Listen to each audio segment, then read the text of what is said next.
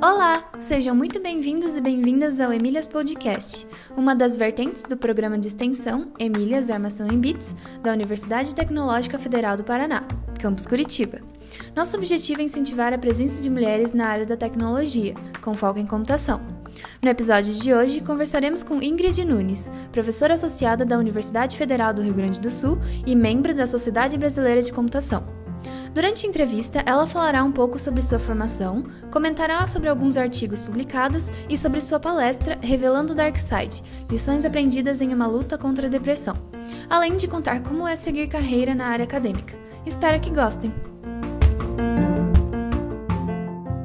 Olá, hoje estamos aqui com a Ingrid Nunes. Ela é professora da Universidade Federal do Rio Grande do Sul quem vai entrevistá-la comigo é a professora Maria Cláudia Emer, co-host do Emílias Podcast e coordenadora do projeto Emílias Armação em Bits. Tudo bem, Maria Cláudia?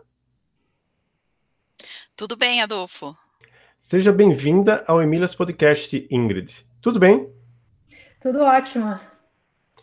Então, Ingrid, como é que você se interessou pela área da computação?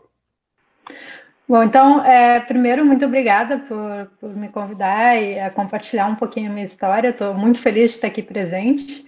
Um, então, é, eu comecei a me interessar pela área por gostar de computadores.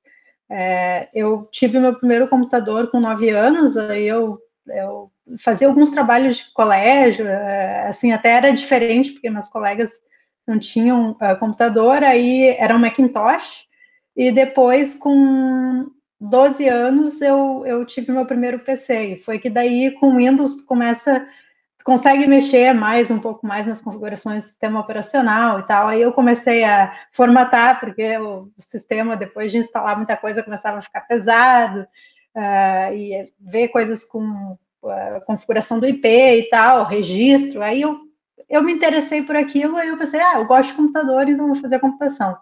Uh, em paralelo a isso, também gostava muito de matemática e física, eram as duas disciplinas que eu ia melhor no colégio. Sabia que isso era necessário para a computação, então imaginei que eu ia usar essas disciplinas de alguma forma. Uh, e daí eu pensei, vou fazer. E daí no, no terceiro ano eu fiquei um pouco em dúvida, porque é, é, eu imaginava que a profissão não fosse ficar mexendo no computador, eu, é, era uma era obscuro para mim saber o que, que é programar, naquela época não era muito difundido, né? não, não tinha tanto material online como hoje em dia. E, e daí eu pensei assim, bom, vou experimentar. E depois, no final da, da primeira semana de aula do, do, curso de bacharelado que eu fiz, eu fiz o meu primeiro programa, que é somar uh, dois números em Pascal. E aí eu vi que eu estava no lugar certo, porque eu me senti muito poderosa de ver que era uma máquina fazendo exatamente o que eu mandei ela fazer. Então, é assim que, que surgiu a, a, o meu interesse, foi por ficar mexendo em computador até duas, quatro da manhã e, e gostando. Ok. E como foi sua formação na área? Bom, eu fiz é, ciência da computação na URGS. Uh, eu comecei uh, em 2002 é, e para mim assim não, não podia ser uma, uma melhor formação. Assim, uh, hoje em dia, quando as pessoas falam de, de computação e programação, o foco sempre é muito em tecnologias e, e, frameworks e o curso da URGS é, é, um curso que tem bastante parte uh, uh, formal, tanto que na URGS, agora eu sou docente lá, né, uh, sei em detalhes, a gente tem dois departamentos, e tem um departamento que é de informática teórica, que oferece as disciplinas mais teóricas. Então, eu fiz cursos de semântica formal, teoria das categorias, né, lógica, que, que, é, que é básico de computação, né, isso aí, isso aí é logo no início do curso, e, isso aí, às vezes, as pessoas pensam, tá, mas eu não vou usar isso no meu dia a dia. Para isso, aí é o que vai te ensinar a ter poder de abstração, né? E, e a raciocinar, e, e isso aí é o fundamental para quem trabalha em computação, porque a grande ferramenta do desenvolvedor é o seu cérebro. Então, é, é fundamental né, é, é desenvolver esse tipo de raciocínio, né, é, o raciocínio abstrato. E aí eu comecei, a, eu trabalhei no mercado antes de ir para a área acadêmica, né, hoje eu estou na área acadêmica, e é, eu enfrentei alguns problemas, né, de, de engenharia de software, e eu pensei, bah, eu acho que, que dá para melhorar isso aqui. Aí foi aí que eu parti para a área acadêmica e fiz mestrado e doutorado na, na PUC do Rio, né, e com, com, experiência fora, né, que a gente,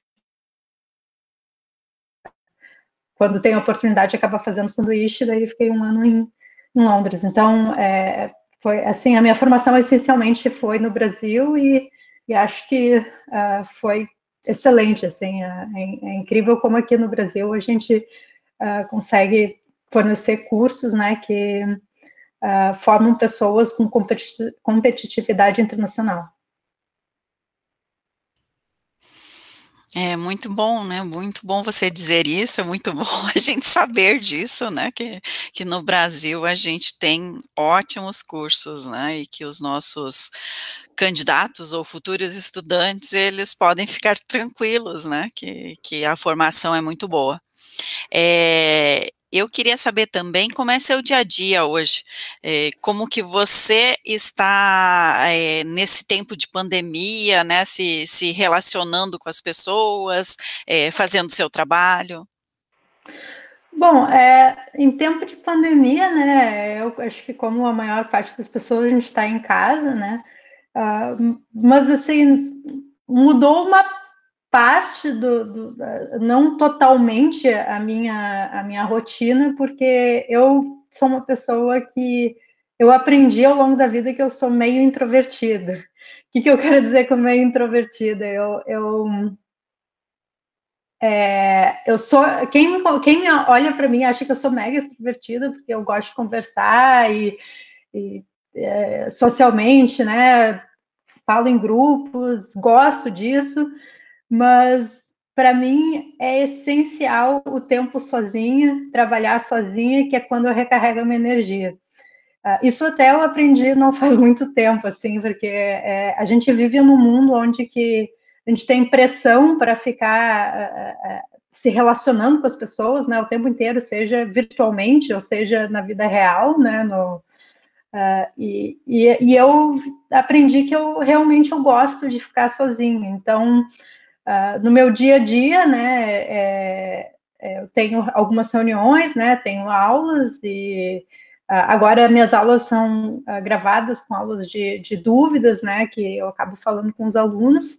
Então, eu só troquei o que eu fazia antes presencialmente pela é, é, é, é, pelo, pelo, pelas reuniões virtuais, né, que a gente usa nas ferramentas, mas fora isso, eu gosto muito de trabalhar sozinha. Então, eu tento minimizar. Se eu posso trocar uma reunião por um e-mail, pode ter certeza que eu estou fazendo isso.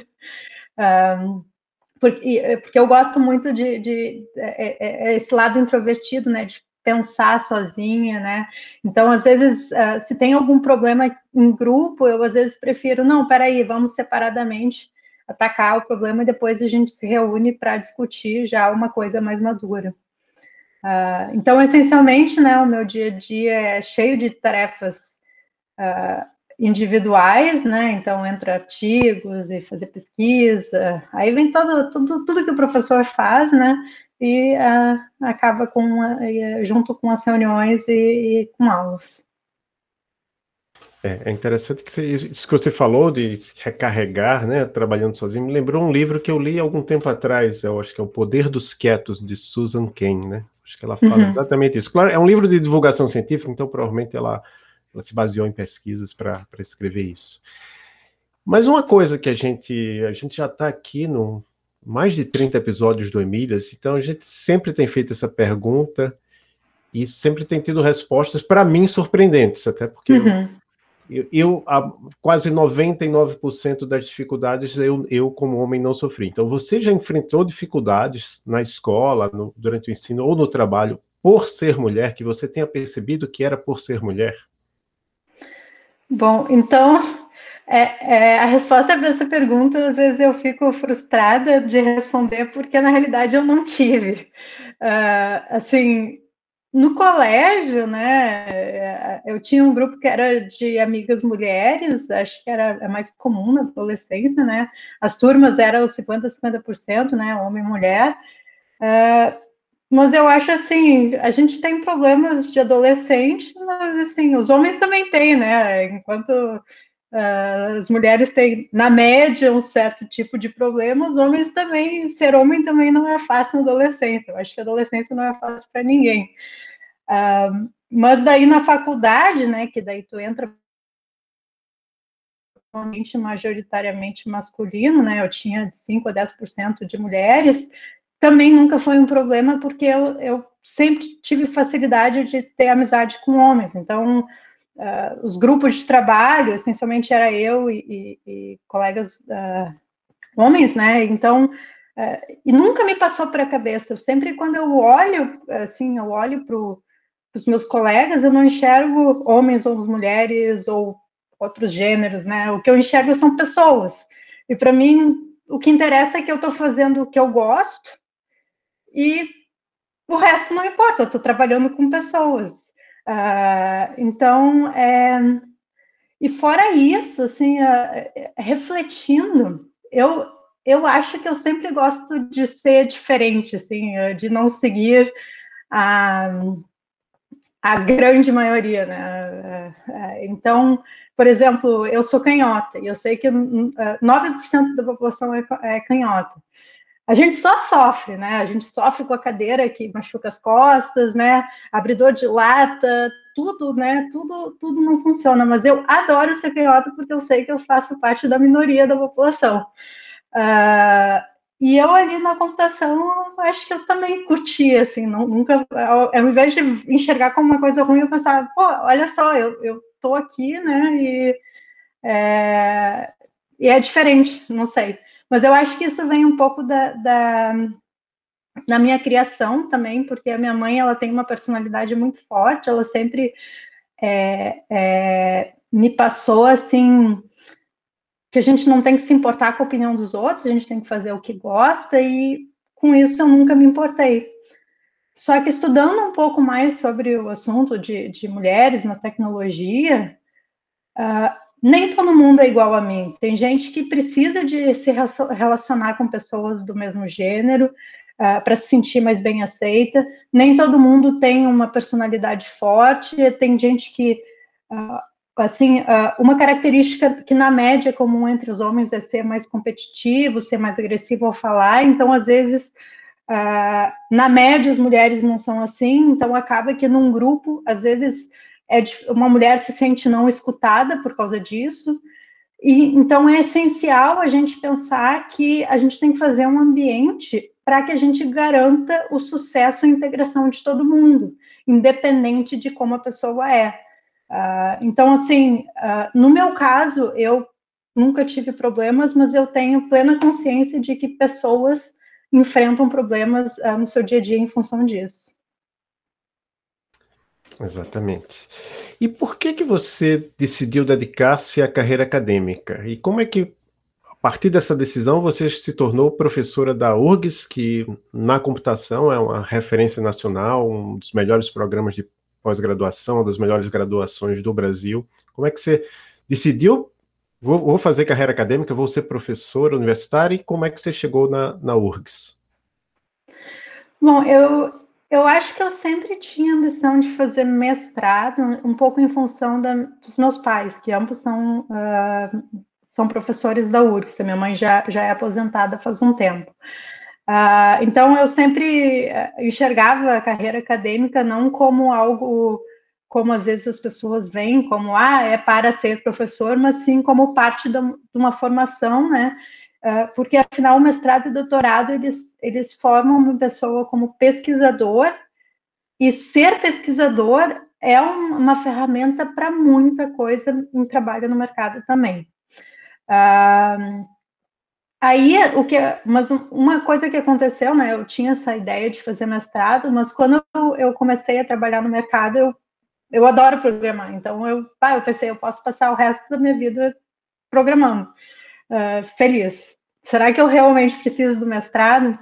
Mas daí é trabalhando no dia a dia que tu começa a ver que às vezes tu fica apagando fogo que tu não precisaria estar apagando se uh, melhores uh, ferramentas, melhores métodos, uh, melhores abordagens de desenvolvimento fossem adotadas.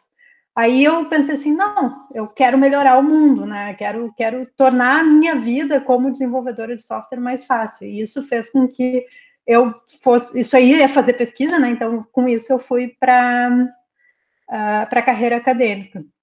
Aí eu fiz mestrado, doutorado, acaba às vezes quando está mestrado por ver as pessoas fazendo doutorado, tu vê como um caminho natural, né? Quero mais, quero subir de nível, né? E passei o nível ali, né? Agora vamos, vai para o nível médio, vai para o nível hard. E a URGS foi a URGS que me escolheu. Teve um concurso que, que abriu bem próximo uh, do, do término do meu doutorado, aí eu tive a sorte de passar. Uh, não vou dizer sorte, né? Eu, eu estudei pra caramba e também publiquei pra caramba para conseguir ter competitividade no concurso. E daí tô lá, desde então passei, né? E, e, vi que eu adoro, né? O mundo acadêmico porque é, eu adoro pesquisa, né? Eu adoro resolver problemas, né? E, e, e, eu acho que é legal que existem tantos problemas no mundo, então a gente, como pesquisador, pode escolher no que, que a gente quer atacar, né? E essa liberdade eu também acho muito legal, porque a gente se empolga muito com o que a gente faz. É incrível que na carreira acadêmica a gente leva todas as conquistas profissionais como uma conquista pessoal, porque a gente faz aquilo porque gosta e porque, é, pelo menos é o que eu, que eu vejo com, com os colegas que eu converso, né? Então acaba acaba sendo prazer pessoal, né? Então o trabalho não é trabalho porque a gente curte fazer o que a gente faz. E quais são as disciplinas que você ministra na graduação e na pós-graduação? É, eu ministro, depende do semestre, mas de forma geral são disciplinas todas da engenharia de software. Uma delas se chama Técnicas de Construção de Programas.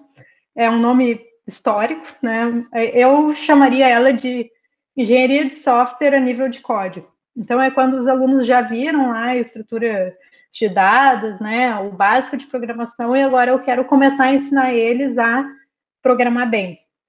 Né? Então aí a gente vê modularidade, né, boas práticas, uh, testes unitários, né, testes automatizados, code smell, sulfatoração, métricas. Então falando em nível de código.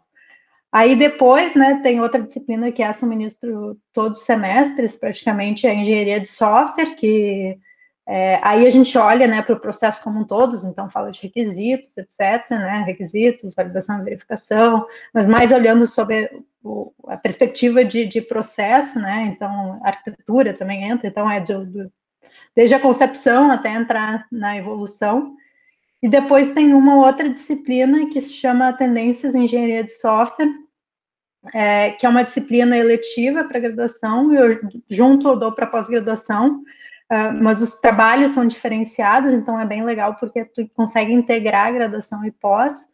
Uh, e daí é uma aula que é uma disciplina que um terço eu ministro aulas de tópicos mais avançados, né? Então, eu chamo de Comprehensive Introductions para certos tópicos.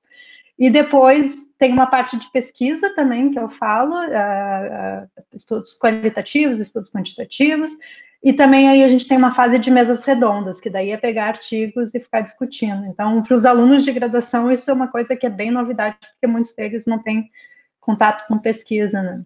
E eu ministrei também já gerenciamento de projetos, que uh, depende de como está a alocação, então varia. Mas é tudo relacionado com engenharia de software, eu gosto de todas elas.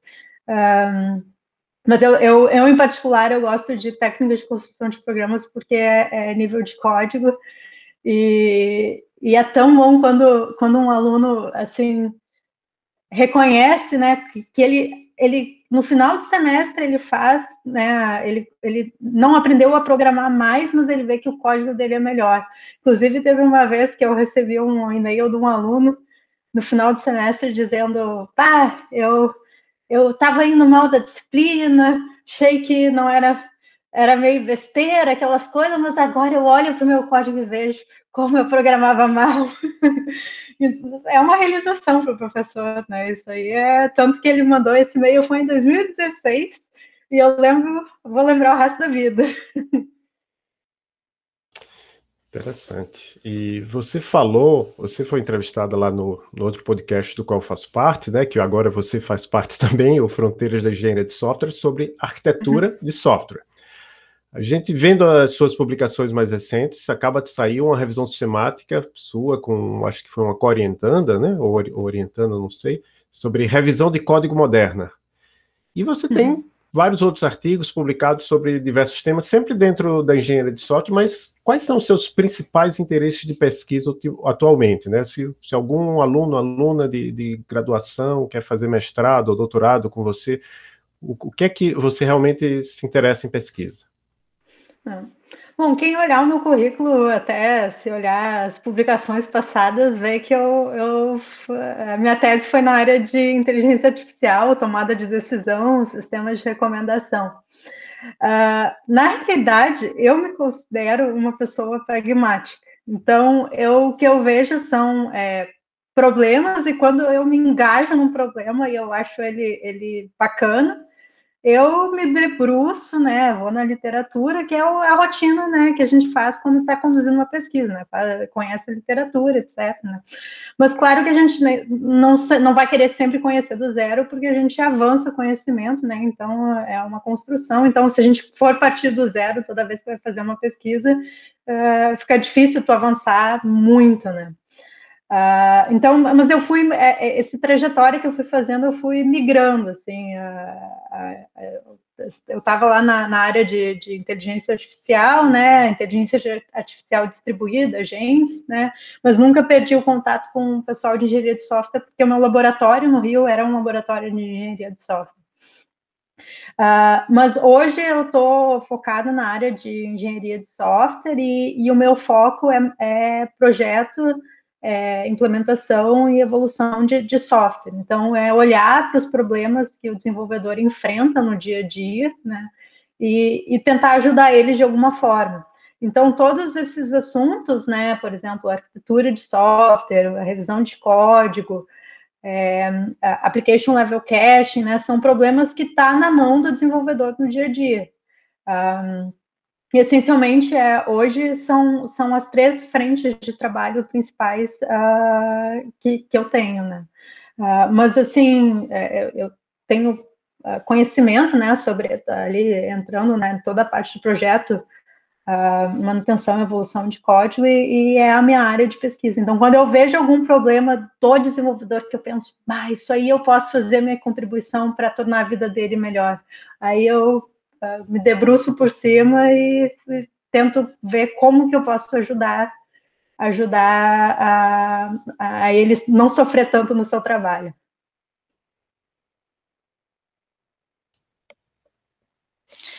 Então, no ano passado, você ministrou uma palestra, né, revelando o Dark Side, lições aprendidas em uma luta contra a depressão, né? E aí eu queria saber, né, nós queríamos saber qual foi, como foi a sua experiência de falar sobre depressão numa palestra. Bom, é, eu acho que a palavra que eu posso resumir é, é é, gratificação, assim, que quem já teve depressão ou convive ou conviveu com alguém que uh, tem ou teve depressão sabe como é uma doença assim difícil, né? É, é, é assim é, é, um, é uma doença silenciosa que vai entrando na tua vida sem tu te dar conta. Quando tu vê, tu não tem energia para mais nada, tu não tem vontade de fazer mais nada, é, e tu pensa que é simplesmente tu perdeu o interesse, né? Se tu, se tu não tem, se tu não tem um conhecimento, por exemplo, um psicólogo que, que, que conhece sobre o assunto e identifica, não, peraí, faz algum sinal de alerta, ou se alguém que próximo de ti que já teve pode te avisar, não, peraí, isso aí pode ser sinal de que tua saúde mental não esteja boa, tu acha que tu é aquilo, tu te identifica com aquilo, tu acha que aquilo tu não te dá conta que é uma doença que está fazendo tu ter aqueles pensamentos e aquela falta de energia, aquela falta de motivação. E eu estive num buraco bem, bem fundo, assim, é, é, pior que, assim, as pessoas que convivem no meu dia a dia não se deram, se deram conta, né, né mesmo na minha pior fase, porque eu, eu sou daquele tipo de depressão que tu bota uma máscara,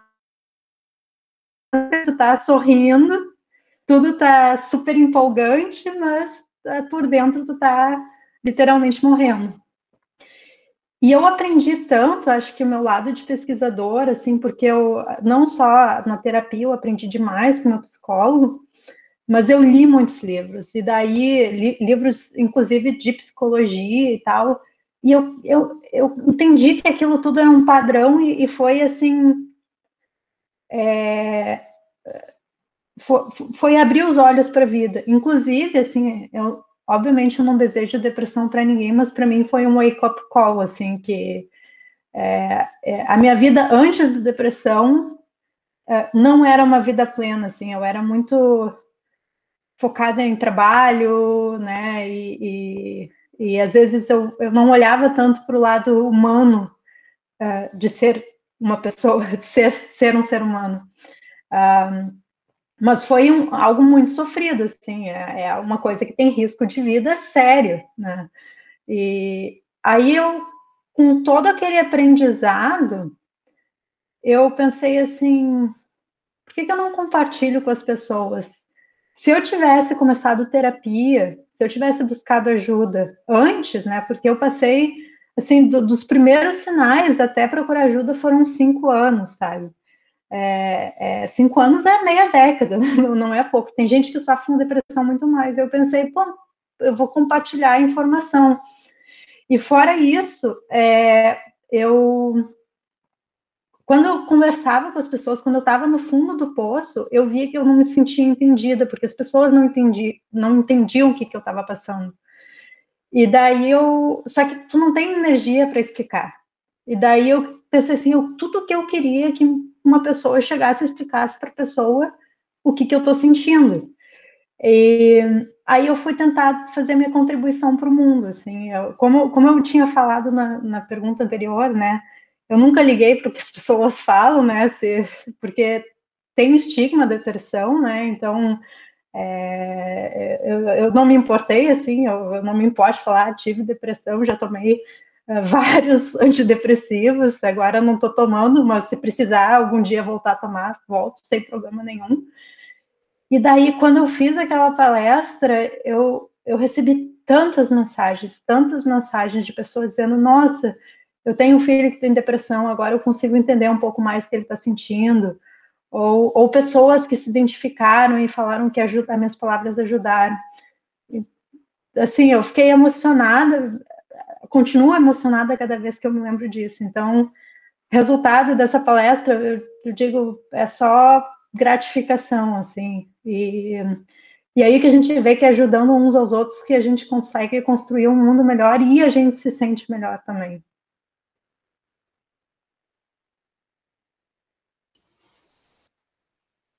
Muito bem, né, acho que são muito importantes essas suas palavras, né. Eu tenho a impressão, né, de que alguém que que já teve depressão, na verdade, nunca deixa de ter sabe? Uhum. Eu acho que é uma coisa assim que, que acaba sendo levada pela vida, em alguns momentos mais forte, em outros mais fraco, né? Que, mas é, é, é parte daquilo que, que vai se formando e com isso você vai aprendendo também, sabe? Eu acho que uhum. a, a gente só tem aprendizado cada vez que a gente tem alguma coisa nova, né? Que faz parte do nosso ser também. E a gente tem que aprender a conviver com isso, né? É, eu digo isso porque, assim, na minha família uh, tem alguém com depressão, né?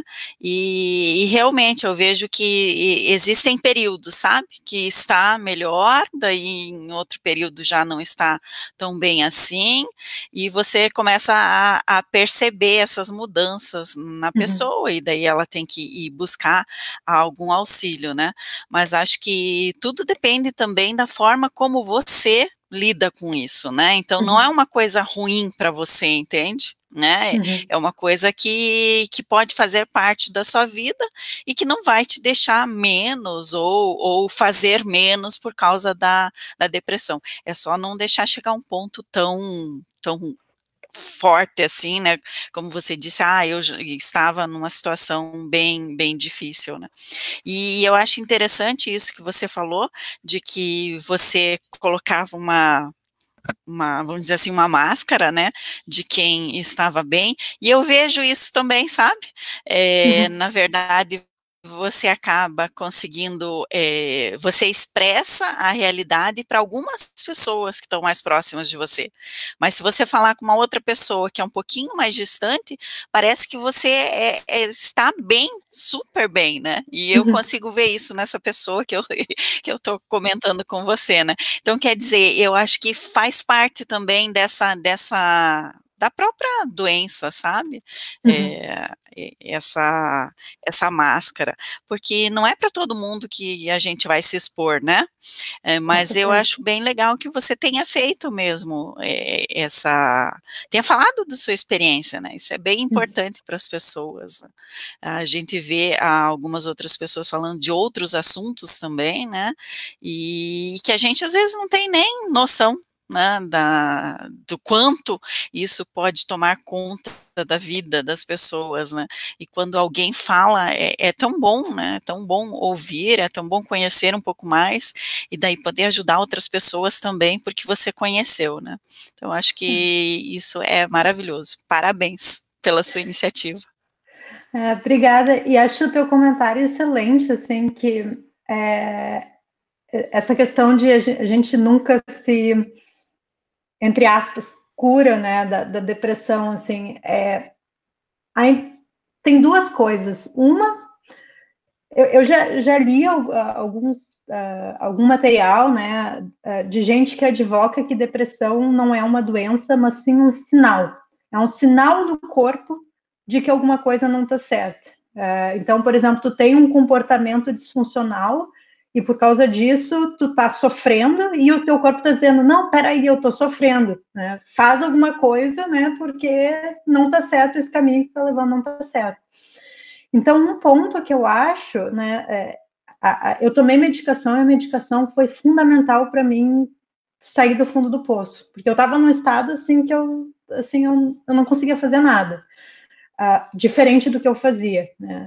É, eu nunca cheguei a, a, chegar ao ponto de ficar na cama e não conseguir levantar, né? É, eu, eu, essa fase, eu acho que não, não, eu, eu, não conseguiria.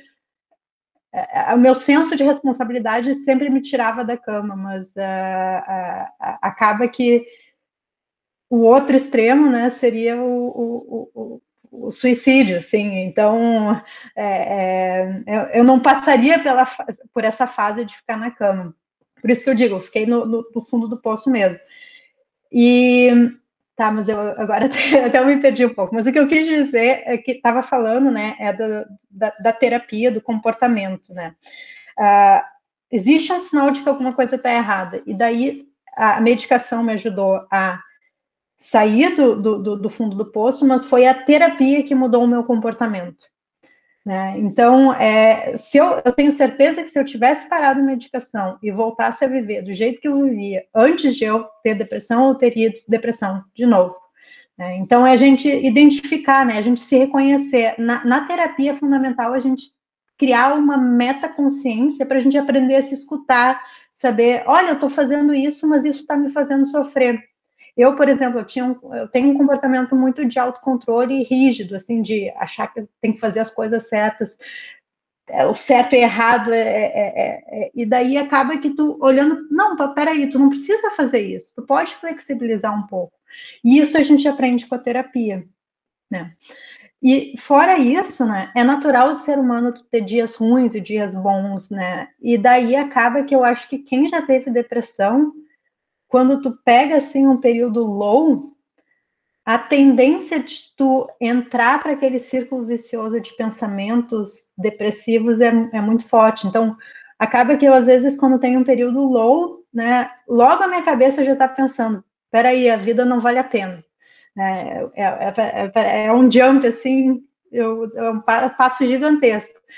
E daí eu, só que daí eu, né, aí vem a terapia, não, para aí, tu já passou por isso, né, tu sabe que, que, que não é assim, nenhuma emoção é, é, é para sempre na vida, né, é fisiologicamente impossível sentir aquele sofrimento para o resto da vida, né, isso vai acabar fisiologicamente, um, e daí, né, a, a terapia te dá também né, essas ferramentas sair do buraco, mas é aquilo, é, é exatamente isso que tu comentou, assim, é estado de alerta constante, né, e a gente tem que estar sempre vigilante para não se deixar cair, né. E rede de suporte é fundamental nessas horas. É, bem isso, é bem importante que você tenha uma boa rede de suporte, né, acho que, e que as pessoas estejam ali também para perceber, de repente, não, olha, né, não, não tá bom, uhum. você tem que ver isso. Mas ah, uma outra pergunta que a gente sempre faz é se você participa de algum grupo de apoio para mulheres na computação, ou de algum outro tipo de grupo, você tem participado ou não? Ah, na realidade, é, como eu disse, assim, eu, nunca tive muitos, assim, eu sempre me senti super bem aceita, né, pelos meus colegas, então eu acabei não buscando esses grupos, mas eu sei que na URGS existe um grupo de meninas, uh, chama Programada, né, elas têm várias iniciativas bacanas, então, se eu posso fazer alguma contribuição, eu sempre é, é, vou fazer, até elas fizeram uma homenagem às professoras agora, é, no mês de março, né? E foi, foi muito bacana. Um, mas é, é, um ponto assim que, que eu acho que é, é, é, é, difícil às vezes. Eu gosto de falar sobre o assunto de, de gênero, né? Mulheres na computação de forma muito aberta. Eu gosto de ambientes onde, onde a gente possa colocar diferentes argumentos e questionar os argumentos sem se sentir atacado.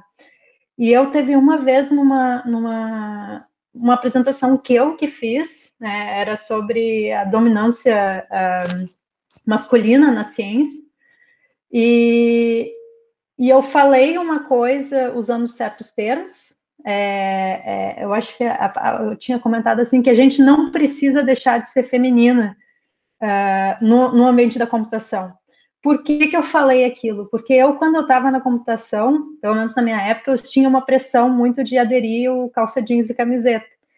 E eu fui lá e, não, eu gosto de usar o meu salto 13 e, e eu senti, me senti um pouco discriminada por aquilo. Né? E, e eu, quando eu falei não queria, não, não precisa deixar de ser feminino, eu estava querendo dizer, a gente não precisa de deixar de, de ser quem a gente é. A gente pode continuar tendo a nossa personalidade. Só que o jeito como eu me expressei, né, usar a palavra feminina naquele contexto, eu fui altamente atacada por mulheres que deveriam estar ali para me apoiar. E daí, com aquilo, né, o que eu fiz foi me afastar de qualquer, é, de qualquer não, algumas iniciativas nessa linha. E acho que, assim, e hoje eu vejo que eu acho isso errado, porque se a gente, se, se, as mulheres têm que se ajudar, né? A gente já sofre bastante preconceito, né? E se a gente sofrer preconceitos pelos nossos pares, daí é mais difícil ainda, né? E, e, eu, e o que eu acho, assim, se eu estava falando alguma coisa errada, não tem problema. A gente pode ter uma discussão saudável, trocar argumentos de uma forma saudável e eu posso repensar minha opinião e passar a pensar de forma completamente diferente. Então, o, o que é mais importante é a gente respeitar a opinião uns dos outros e ter grupos onde possa haver diálogo. Uh, então, é. Você Isso. sabe que eu concordo com, com o que você falou, né? E até o fato de a, o Adolfo tinha comentado já, né? Que a gente faz sempre aquela pergunta de que se você teve alguma situação, né? Em que por ser uhum. mulher você sentiu algo diferente, né? É, veja, o fato de você dizer que não para nós também é importante, né? Por uhum. quê? Porque você tem uma forma diferente de ver as situações também, né? Uhum. E, e de repente você realmente não sentiu nada em, em relação a isso, né? Se sentir assim é, menosprezada, né? Uhum. Então é, eu acho que essa sua colocação em relação ao não deixar de ser feminina é, é muito importante né? Porque a gente não precisa ser igual ao outro, né? A uhum. gente precisa buscar a, a, nossa força, né? E que isso seja valorizado. Então, quer dizer, a gente quer equidade, a gente não quer uhum. igualdade, uhum. né? Eu não quero Sim. ser masculina para estar nesse mundo, né? Então, uhum. acho que é super importante que você disse também que a gente precisa aprender a ouvir o outro, né? E ouvindo o outro, gerar uma discussão, mas uma discussão discussão saudável, né, nesses temas, mas sim, eu vejo que muitas vezes tem, tem o radicalismo, né, o radicalismo uhum. também nessa parte do feminismo, né, o radicalismo também com relação a, a, ao que é masculino, né, então a gente precisa de, de algo equilibrado. E uh, não podemos deixar de falar, né? Mesmo que uhum. a gente às vezes dá uma retraída, né? Mas a gente encontra outros grupos que vão sim tratar da mesma forma que você trata esses uhum. assuntos, uhum. né? Muito bem. É. Gostei muito da sua fala. Acabei até falando mais, tá, Adolfo? Vai lá, Adolfo. É, é eu estava eu, eu lembrando, é, que eu não vou conseguir lembrar o nome, mas em algum episódio alguma mulher falou uma coisa bem parecida também, entre as nossas entrevistadas, né? Mas eu, me vem à uhum. cabeça o nome Carla Vieira, mas eu não, não tenho certeza. Uhum. Aí vem uma outra pergunta que a gente faz, mas dentro de tudo que, que você falou, fique à vontade até para subverter a pergunta, mas a pergunta uhum. é: alguma mulher te inspirou em sua carreira? Então, é, na realidade, é, nem homens nem mulheres me inspiraram na minha carreira, assim, é, é, eu sei que é aquele negócio, a gente procura sempre entender que podem ter pessoas, né, que precisam de role models, né, mas não é o meu caso, porque o que eu faço é sempre pensar assim, eu vou fazer o que eu gosto, né, eu quero eu me realizar, não é porque existe uma pessoa que está com muito sucesso fazendo alguma coisa que eu vou olhar e penso, ah, eu quero ser aquela pessoa. Não, o que eu quero fazer, eu quero me divertir na vida, né? Até assim com a depressão que eu aprendi, né, que a gente tem que estar tá aqui para curtir a jornada, né? Uns problemas que eu tinha era, era ser muito orientado a objetivos, então tu acaba nunca curtindo o processo, tu, tu, tu, tu só curte um momento isolado, né, quando tu conquista alguma coisa. Então, o que eu quero é curtir o processo, eu quero curtir cada momento da minha vida. E fazendo isso, não vai ser tentando ser alguém, inspirando em alguém, vai ser explorando, né? Eu acho que a palavra-chave, isso aí na terapia, meu psicólogo sempre falava, né? A gente tem que experimentar, porque a gente não sabe o que, a gente gosta até experimentar, né? Então, ah, eu, eu achava que eu nunca gostava de cozinhar, né? Por causa da pandemia, eu me vi obrigada a cozinhar, agora eu vejo que eu adoro cozinhar. Então, é experimentando que a gente descobre as coisas, né? Então, na minha carreira, é, não, não tive uma inspiração em particular, foi, foi simplesmente curtindo, né? E espero continuar fazendo minha vida coisas que eu curta fazer. E se eu ver que eu não estou curtindo mais, não tem problema, eu troco e vou buscar alguma coisa que, que, eu, que, eu, que eu gosto de fazer. Muito bem. E e para as meninas, né? Para as meninas que de repente querem entrar nessa carreira da computação, ou então até mulheres que estão em uma outra carreira e, e às vezes não está muito bom, o que você diria para motivá-las, para que elas sigam a carreira é, da computação? Bom, então a primeira coisa, né, na linha do que eu estava falando, é buscar fazer o que gosta, né? Então, mesmo assim, pensando no colégio, uh, não pensa esse negócio, ah, porque tem 10% de homens, vai ser ruim para mim. se tu nunca experimentou, né, assim, eu, eu acho, né, que num curto espaço de tempo a gente não vai mudar muito a situação. Não te desencoraja por causa disso, né? Vai lá, experimenta, né, e, e vê, tô gostando do curso, né, tô gostando do ambiente, segue, né, segue fazendo, né.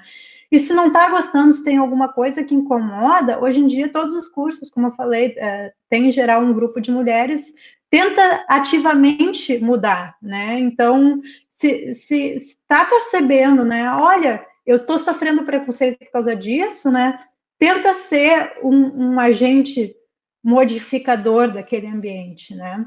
Uh, porque se todo mundo desistir porque o ambiente é ruim, né, o ambiente nunca vai mudar. Então, primeiro, busca de fazer o que gosta, né, e depois, baseado na tua experiência, se tem alguma coisa a mudar, né, dá os teus dois centavos ali e tenta fazer alguma mudança naquele ambiente. É, falar abertamente, né, estar aberta a, a experiências. Um, então, isso, isso que eu acho que é, que é o que eu diria, assim. É, é, primeiro, né, para aquela menina que está decidindo, né, é, é, procura saber o que tu gosta, não pensa assim, ah, não, como aqui só tem homem, não vou fazer, não, pensa, tipo, eu posso gostar disso, né, então, é, vai fundo, né, e a segunda coisa é, é se, se ao experimentar esse ambiente majoritariamente masculino, observar uh, uh, aspectos ruins, né, tenta, tenta levantar esse assunto e tentar fazer ser um agente modificador. Maravilha. E agora a gente chega no momento indicações, que é uhum. a gente pergunta para as nossas entrevistadas, a gente já teve várias sugestões bem interessantes que, que, que, deram ao longo do. Interessante que algumas se repetem até, né? Porque pelo tema do podcast, mas não precisa uhum. ser nada ligado a mulheres na computação, mulheres, pode ser simplesmente alguma coisa que, algum livro, filme, série, podcast, quadrinho, seja da área ou não, que você goste de, de ouvir, de, de escutar, de assistir, que seja uma indicação para as nossas e nossos ouvintes. Bom, então, é, primeiro sobre o podcast, eu recomendo Fronteiras em Engenharia de Software, né? Uh, é, então, assim, me cativou tanto, né, que eu vou, eu vou integrar o time com, com o maior prazer.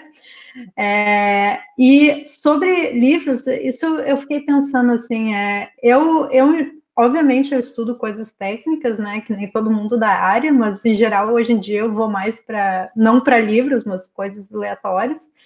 E livros, eu acabo lendo livros. Um, é, eu não sei se classifica como autoajuda o quê. Eu tinha muito preconceito de livros de autoajuda antigamente, porque eu olhava esse nome autoajuda, significa que eu preciso de ajuda. Né? Todo mundo precisa de ajuda, na real. Mas tem dois livros em particular, eu não sei como classificar eles, mas são livros sobre conhecimento geral. É, um deles é o Originals, uh, How Non-Conformists Move the World, do Adam Grant. Uh, então ele fala muita coisa assim de que levam as pessoas a fazer inovação, ser, ser a, a, alguém original, né? Eu, foi um livro muito legal, até assim para quem tem, uh, tem filhos ou quer ter filhos, ele fala até coisas de como a gente na criação a gente influencia os nossos filhos a serem uh, mais inovadores ou não. Foi super bacana o livro de ler. Um, eu adoro ler no Kindle, assim, porque às vezes, por exemplo, eu marco, no, agora não no Covid, né, um restaurante com uma amiga minha, às vezes eu sou sempre pontual, mas no Brasil eu acabo esperando sempre, daí eu puxo meu Kindle ali leio mais um pouco, assim. Então, acho muito legal sempre ter um livro para ler. Esse foi muito legal. E o outro é um livro que uh, pode alguém pode estranhar assim, pô, ela com depressão foi um livro, foi ler um livro de produtividade, se chama Peak Performance, uh, é, do Brad Stulberg e do Steve Magnus. É, ele é um livro que, teoricamente, ele é de produtividade. Teórica não, ele, ele é um livro de produtividade, para como a gente pode ter mais produtividade no trabalho, mas é impressionante quando, como eles expressam a necessidade do descanso. Né? Então, eles falam, né, a questão até do, do cérebro ali, do, do, do, por exemplo, o estresse nem sempre é uma coisa ruim, mas é o estresse na dose certa que te tira da zona de conforto, mas depois tu precisa recarregar aquela energia que tu investiu. Então, é, é, é, e é um livro super rápido de ler, cheio, é, cada capítulo no final ele tem é, pontos práticos, né, assim, meio que resume que, as mensagens do capítulo. Então, desses livros de produtividade foi o que eu mais gostei uh, dos que eu li, assim. Então, eu deixo essas duas recomendações aí. É interessante, eu vou fazer um comentário que é, o Steve Magnus, eu, eu não conhecia esse livro, mas eu, eu conheço ele porque eu já fui um corredor, né, de correr meia maratona, maratona, e o Steve Magnus é bem conhecido no mundo dos corredores. E o Adam é. Grant, ele tinha até bem pouco tempo um podcast, Work Life, não sei se ainda existe, mas ele tinha um podcast também. E eu, ele, ah, e esse é, um, um, episódio interessante que a gente teve no Emílias foi com a Linier, né, professora lá. Ela fala, ela, ela deu uma lista assim de uns 15 livros que é dá para classificar um pouco como autoajuda, né? Então, uhum. quem estiver escutando gosta desse tema e se você é. quiser escutar depois, é, tá, tá no YouTube e tá também no, no podcast. Linier, eu esqueci, tô esquecido o sobrenome dela, mas é a Linier, professora da Universidade Estadual de Maringá. Uhum. É, Maria... Ah, vou, Vou olhar então. Legal. É, foi, foi uma entrevista bem legal também, sabe? Uhum. É, e aí a gente quer saber se você tem mais alguma coisa que você gostaria de abordar, algo que a gente não tenha falado é, durante esse, essa nossa conversa. Eu queria deixar um convite que uh, uh, tem uma conferência internacional, né, uh, quer dizer, ela é europeia, mas hoje é internacional, que é o European Conference on Software Architecture, e eu sou chair do track de Diversity, Equity and Inclusion. o deadline, ele, ele vai acontecer agora, no, no, no, no próximo mês, junho, Agora eu não lembro de cabeça, devia, vir, devia ter, ter olhado antes, mas uh, uh, uh, ainda tem tempo para escrever um artigo. Essa é a mensagem. Tá? E é, é, uhum. assim, então, quem, quem trabalha na área, principalmente relacionado com a arquitetura de software, né? Esse é um track que ele era focado inicialmente mais em mulheres, mas a, é, a gente ampliou o escopo, né, é, para contemplar não só questão uh, das mulheres como minoria, mas outras minorias, né? Então, o track é Diversity, Equity and Inclusion. Então, quem tiver a, a sua contribuição, né, bota a mão na massa, escreve um artigo e submete, porque é, é um tema que, que, é super bacana discutir, né? E a conferência é uma conferência bacana também. Então, é, é, convido a todos a, a, darem a sua contribuição. Certo, eu vou deixar o link na, na descrição. Já achei aqui, né? O Diversity, Equity and Inclusion é parte do EXA, né? European Isso. Conference on Software Architecture. Isso. E e aí eu vou deixar na descrição do episódio também o seu site, né? Que eu acho que é meio difícil até de ler, mas eu tenho URGS, né? Também se colocar Ingrid Nunes URGS, a pessoa. Ah, e, uma coisa que eu, que eu aprendi há muito tempo, que a gente não fala UFRGS, né? Fala URGS, né? URGS. As, ah. as pessoas de outros estados talvez não saibam, né? Mas URGS é UFRGS, né? Universidade ah. Federal do Rio Grande do Sul. Você tem o site lá, né? Que, e tem também, você está também no Twitter, eu acho que é Ingrid Nunes IN. Tem mais uhum. algum outro site profissional que, que você use ou não? É, eu agora, tá, eu tenho tanto o Facebook como o Twitter, os dois é Ingrid Nunes IN. É, no LinkedIn eu também estou, acho que é Ingrid-Nunes. É, e a minha página, é, agora eu coloquei ela no GitHub, porque eu descobri aqui na Europa que demora muito para carregar, às vezes, páginas do Brasil. Aí o que eu fiz foi colocar no GitHub, ingridnunes.github.io, e o que eu fiz foi no site da URGS e agora eu faço o redirect para o GitHub. Então, se tu ah. achar mais conveniente colocar o link do GitHub, dá para colocar do, do GitHub eu, também. Eu, eu acho que vou, vou colocar os dois, já estava aqui digitando, mas é, eu, eu, percebi que tinha esse redirecionamento, eu não tinha entendido o porquê, mas é bom uhum. saber. Não, também não sabia que tinha esse problema de, de na Europa ser difícil carregar. Eu acho que, eu não sei se é a URGS né? Pode ser a URGS, uh, mas às vezes eu já vi que alguns sites demoram, e pelo que eu tinha lido recentemente, a RNP ela lançou um, um canal de comunicação super rápido com a Europa, então eu não sei se talvez as coisas melhorem. Né? Mas eu passei ele para o GitHub, ele, daí tanto faz colocar um, um ou outro. Mas só para te comentar, uh, se tu for no prédio da engenharia velha, que é um dos prédios mais antigos da URGS, vai estar escrito URGS, porque era URGS no início. E daí, quando o governo federal padronizou, eles botaram o F para todas as universidades. Só que daí eu acho que historicamente, como o URGS era RGS, eles mantiveram, em vez de colocar só RS, e as pessoas até hoje falam URGS, porque o, o, o FRGS é muito longo, o FRGS também é muito difícil de falar. Então, continua URGS. É, aqui a gente tem um problema complicado, né, Maria Cláudia? O pessoal chama de Cefet, né? Porque antigamente a UTFPR antigamente chamava Cefet, Paraná. É. E o pessoal conhece por Cefet também. Mas aí eu Sim. passo a palavra para Maria Cláudia é, é, a gente que, é, na verdade, a gente sempre pergunta se você tem algo ou alguém para agradecer, né? Mandar um abraço para alguém. Bom, eu mando um abraço para os meus pais, né? Porque eu não vejo eles há uns oito meses, né? Uh, fora isso, eles venceram Covid uh, em março, né? Foi, foi bastante difícil, estando distante é, é bem ruim também. Uh, então, é, eu mando um forte abraço para eles e com certeza eu sou o que eu sou hoje por causa deles. Assim, meu pai uma inspiração de perseverança, né? Ele, ele passou assim. hoje eu vejo que a minha vida perto dele é muito fácil, né? E ele lutou muito para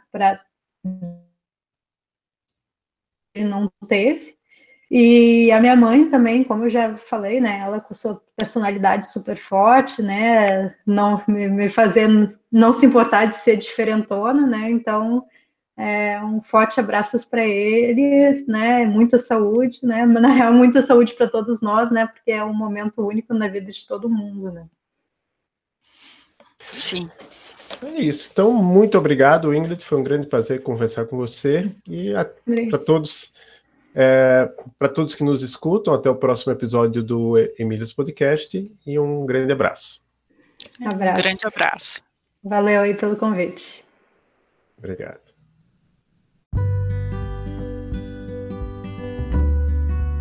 Aí, gostaram do episódio? Não se esqueçam de nos seguir em nossas redes sociais para ficar por dentro de todos os nossos eventos, oficinas e novos episódios do podcast. Conhece alguma mulher incrível que gostaria de ver sendo entrevistada pelo Emílias? Nos mande uma DM. Contamos sempre com a colaboração e apoio de todos os nossos ouvintes. Até a próxima!